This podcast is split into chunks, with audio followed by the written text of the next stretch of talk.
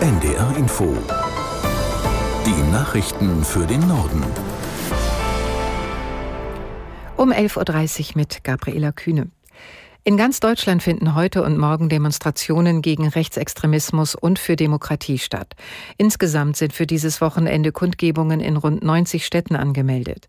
Im Norden findet die größte Demonstration in Hannover statt. Unser Reporter Bertil Starke mit den Einzelheiten.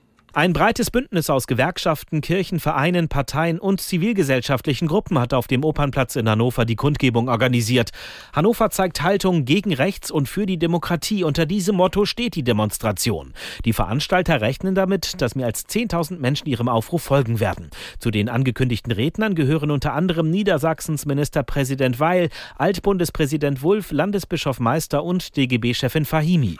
Auch in weiteren Städten wollen Menschen heute ein Zeichen gegen Rechtsextremismus Rechtsextremismus setzen. Als Hauptauslöser gilt ein Treffen von Rechtsradikalen mit AfD und CDU-Politikern Ende November in Potsdam. Dort sprachen sie nach Informationen des Recherchenetzwerkes korrektiv über Pläne, wie Millionen Menschen mit Migrationshintergrund, darunter auch deutsche Staatsbürger, ausgewiesen werden könnten.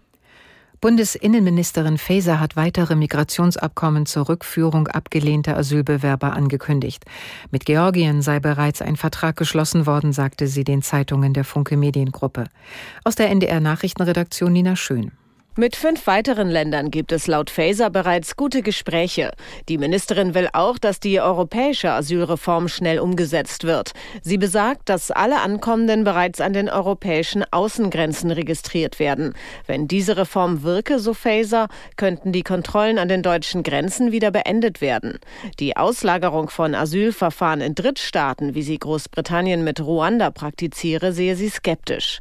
Frontex-Chef Leitens ist dagegen für die Verlagerung Verlagerung von Asylverfahren in Länder außerhalb Europas.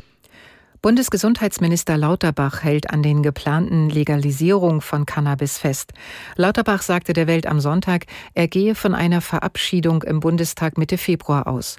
Die Gespräche dazu liefen vielversprechend. Der SPD-Politiker reagierte mit den Äußerungen auf Bedenken auch in den eigenen Reihen.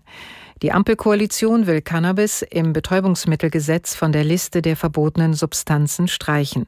Aus den Bundesländern ist wiederholt der Appell gekommen, das Vorhaben zu stoppen. Auch Ärzteverbände warnen, die gesundheitlichen Schäden durch Cannabis seien nicht zu unterschätzen.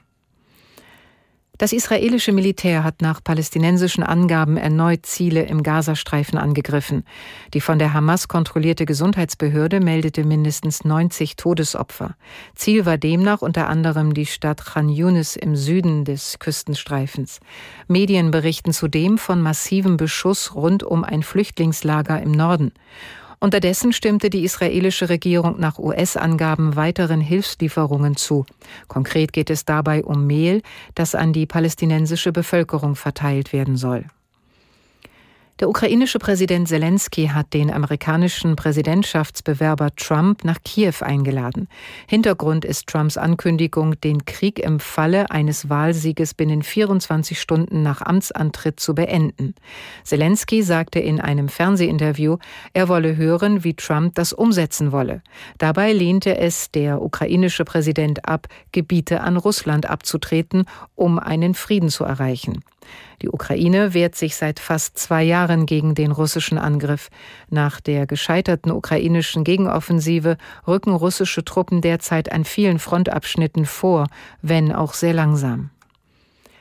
In China sind bei einem Brand in einem Internat mindestens 13 Kinder ums Leben gekommen. Nach übereinstimmenden Medienberichten handelt es sich um Schülerinnen und Schüler einer dritten Klasse. Laut Behörden war das Feuer am späten Abend in einem Schlafsaal der Schule in der Provinz Henan ausgebrochen. Die Ursache ist unklar.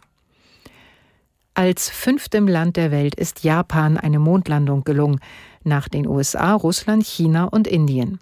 Allerdings ist unklar, ob das kleine Raumschiff genau dort ankam, wo es vorgesehen war. Aus Tokio, Katrin Erdmann.